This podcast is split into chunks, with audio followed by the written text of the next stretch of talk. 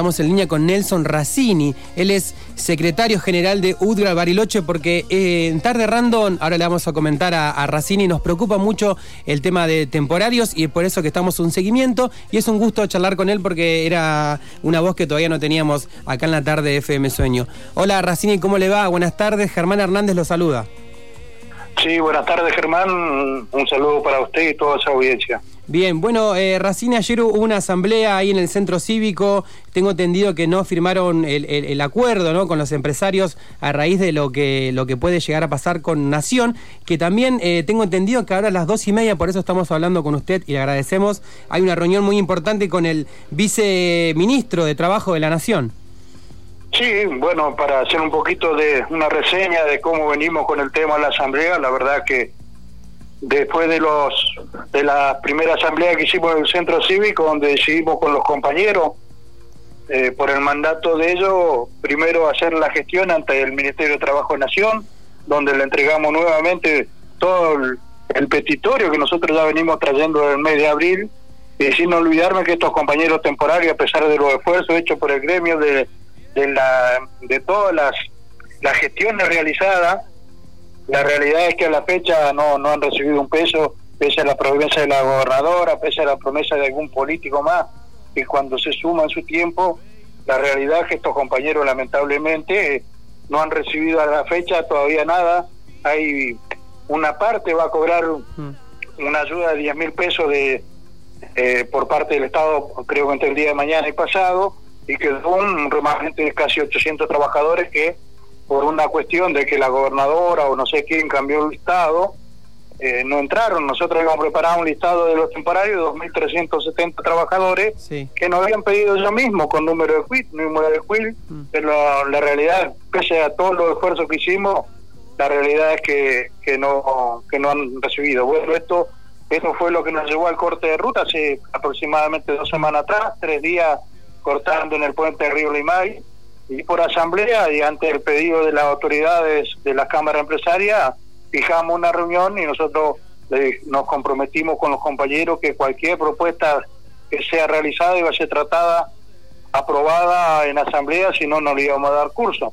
Mm. Lamentablemente ayer, pese a habernos puesto de acuerdo con la cantidad de días y todo con los empresarios, no nos llega la información de que pues nosotros siempre tomábamos como base, porque a ellos ya le asiste el derecho, porque estamos en meses de temporada, julio, agosto, septiembre, para los de invierno, y julio, agosto, septiembre, octubre, noviembre, diciembre y enero para los estudiantiles, a ellos ya le asiste un derecho, por lo cual hmm. estábamos haciendo reunión con las cámaras para que posibilitar que a ellos tampoco les sea tan difícil, porque no queremos que se, que se destruyan las fuentes de trabajo, entonces decíamos dividir los mínimos garantizados en ciertas etapas y esto lo iba a mantener y eh, nos iba a posibilitar no que no aprietemos tanto a los empresarios para que tengan un respiro, mm. pero siempre contando con la ayuda del Estado de un mínimo vital y móvil.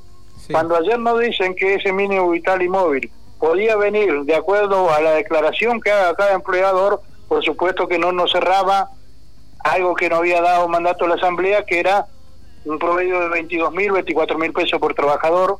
Si firmamos nosotros ayer eh, lamentablemente íbamos a quedar pegados, si bien el acuerdo eh, este de Nación, la ayuda de Nación, proporcional, los ATP o como se llame, nosotros íbamos a estar solamente asegurando 10 mil, 12 mil pesos para un trabajador que viene ya cuatro meses sin ninguna ayuda y lamentablemente, créame que fue muy muy doloroso ayer ver a la gente en la plaza que tal vez ha habido ilusionada con que te llevemos una respuesta y poder respirar, aunque sea así, bueno, por fin voy a poder pagar la boleta de luz, la boleta de gas que tengo atrasada, o planificar algo para comer, porque lamentablemente esta gente está pasándola muy mal.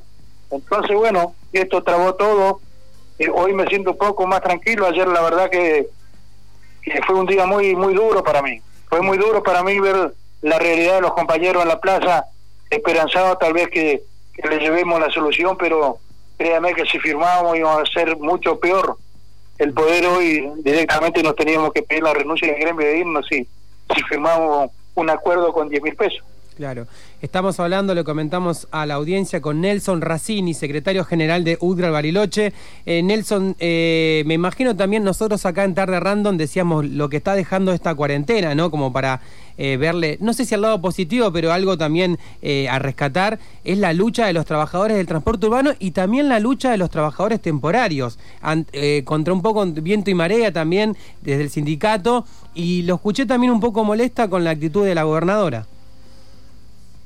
Con la actitud de la gobernadora la semana pasada, el día jueves, precisamente estuvo en el gremio interiorizándose a ver cómo estaba la situación. La verdad es que yo le dije primero que el listado que habíamos mandado de 315 empresas, solamente aparecían 88 cuando mandan a pedir el listado oficial ellos. Hmm. Y de los 2.370 trabajadores, solamente aparecen 1.800. Entonces nos quedan 1.000 trabajadores afuera. Yo le pregunté si había sido ella la responsable de, armar el listado. Ella me dijo bajo ningún punto de vista eh, que ella no era quien había armado los estados, sino que había sido Nación directamente, bueno, y otra de las cosas, se puso a disposición, entendiendo que estábamos encaminados en una buena negociación, por eso es que ayer ella también, apenas terminamos esto que no pudimos arreglar con los empresarios, automáticamente el compañero Vío se pone en contacto con ella y es ella quien hizo las gestiones para que hoy el viceministro de Trabajo de la Nación no se comunique dos y media con nosotros, ¿no? Así que, eh, pero también quiero ser sincero que ya no nos quedan alternativas, no mm. podemos ya llevar más a la gente a la plaza y decirle otra vez no hubo acuerdo, ya directamente nosotros creo que hicimos desde el primer momento todo lo posible para que estos compañeros sean acompañados, no fuimos escuchados ningún por ningún ente, porque varios políticos se, se mostraron o venían a decir que te puedo dar una mano, yo siempre le dije en tratar de que los compañeros reciban la ayuda. Mm. Esto pasa por la senadora eh, García Larraburu, quien me manda muchas notas que hizo, pero aparentemente no tuvo eco. Por la legisladora Mario, Maru Martínez, que tampoco siempre se mostró, eh, mostró interesada en el tema, pero tampoco consiguió respuesta. El intendente, que poco le podemos mm. pedir, porque la realidad fue que cuando se metió el secretario eh, de turismo de la municipalidad fue, me parece, quien enredó todo esto porque mm. se largó a hacer otro listado paralelo a uno que nosotros ya habíamos elaborado. Entonces, me parece que todos los compromisos políticos que hubieron, ninguno tuvo resultado, porque hasta la fecha los trabajadores no se han hecho de la plata, ¿no? ¿Y el ministro de Estopielo se pudieron hablar también o, o no?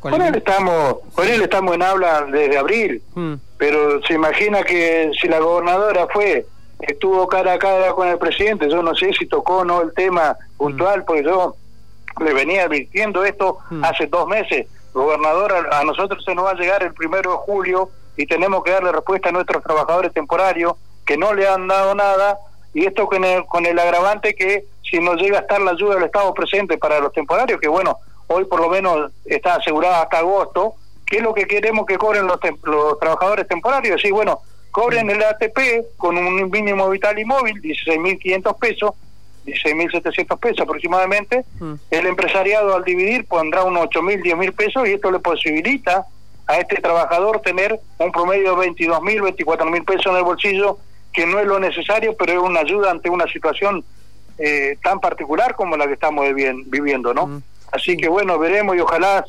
eh, le digo, tengamos alguna respuesta o algún más que respuesta lo que nosotros necesitamos que el compromiso que, se haga a través del Estado llegue y llegue ya eh, de forma urgente, o que diga, bueno, a partir del primero de julio los trabajadores que tienen que estar declarados, va a llegar una ATP para cada ellos, para cada uno de ellos, y nosotros con la parte empresarial estaríamos de acuerdo en repartir un poco los días para qué, para que no se caigan la fuente de trabajo y también tenga el, trabajador el acompañamiento, es decir, porque hasta ahora tampoco por parte de los, de los empresarios no ha llegado nada para los trabajadores. Ninguno de ellos fue eh, ha tenido la responsabilidad empresaria para decir, bueno, te doy 10 mil, 15 mil a cuenta cuando arranque la temporada, lo podemos arreglar de alguna forma.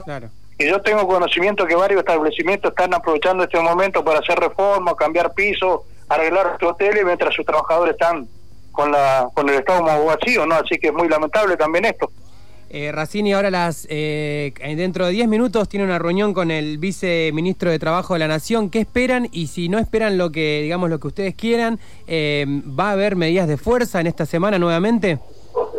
Bueno, pero ya lamentablemente yo espero tener alguna respuesta. Claro. Porque creo que hicimos, no puede ser esto, pues nosotros agotamos toda la instancia. Hicimos primero asambleas en la Plaza del Pueblo, en la Plaza, en la plaza del Centro Cívico. Mm. Hicimos la presentación con los trabajadores del Ministerio de Trabajo Nacional acompañados por todo eso. Tres días de corte de ruta, eh, dos movilizaciones, tres al centro. Hoy, ¿qué tendríamos que hacer? Dejaríamos liberados que cada, o sea, a que cada trabajador opine y en la asamblea sacar a ver qué medida vamos a tomar, pero créanme que no podemos hacer ninguna ninguna medida que no sea superior a la que veníamos haciendo. Ya me esto me, me, me, pone un poco preocupante porque ha sido, y créanme que ayer tenía un gran dolor cuando los compañeros en el centro habían ido en busca de, de una respuesta favorable y verle la cara a esos trabajadores y me imagino al llegar a su casa nuevamente decirle otra vez a su familia, mm. la verdad que fuimos, perdonando la palabra, de gusto, porque no se pudo cerrar nada, la verdad que no me hubiera gustado en la piel de cada uno de ellos. Y para mí fue muy incómodo también ver la cara de tristeza y créame que hasta poco me salían las palabras decirle muchachos otra vez vinimos pero créame que hubiera sido una irresponsabilidad de parte nuestra haber firmado donde un trabajador se pueda llevar solamente después de esperar 120 días 10 mil, 12 mil pesos a su casa. Entonces, por un lado, la preocupación que, que me lleva esto de tantos meses pero si me hubiera firmado ayer, la verdad que hoy me tendría que haber ido del gremio. Sí, sí. Eh, me imagino también la falta de respeto también de, en ese sentido a los trabajadores, los empresarios, esto que usted está comentando. Por último, Racini, y no lo molesto más, eh, ¿algún mensaje que quiera darle justamente a estos trabajadores, a estos trabajadores temporarios eh, desde el sindicato y bueno, y nada, ver cómo sigue esta lucha?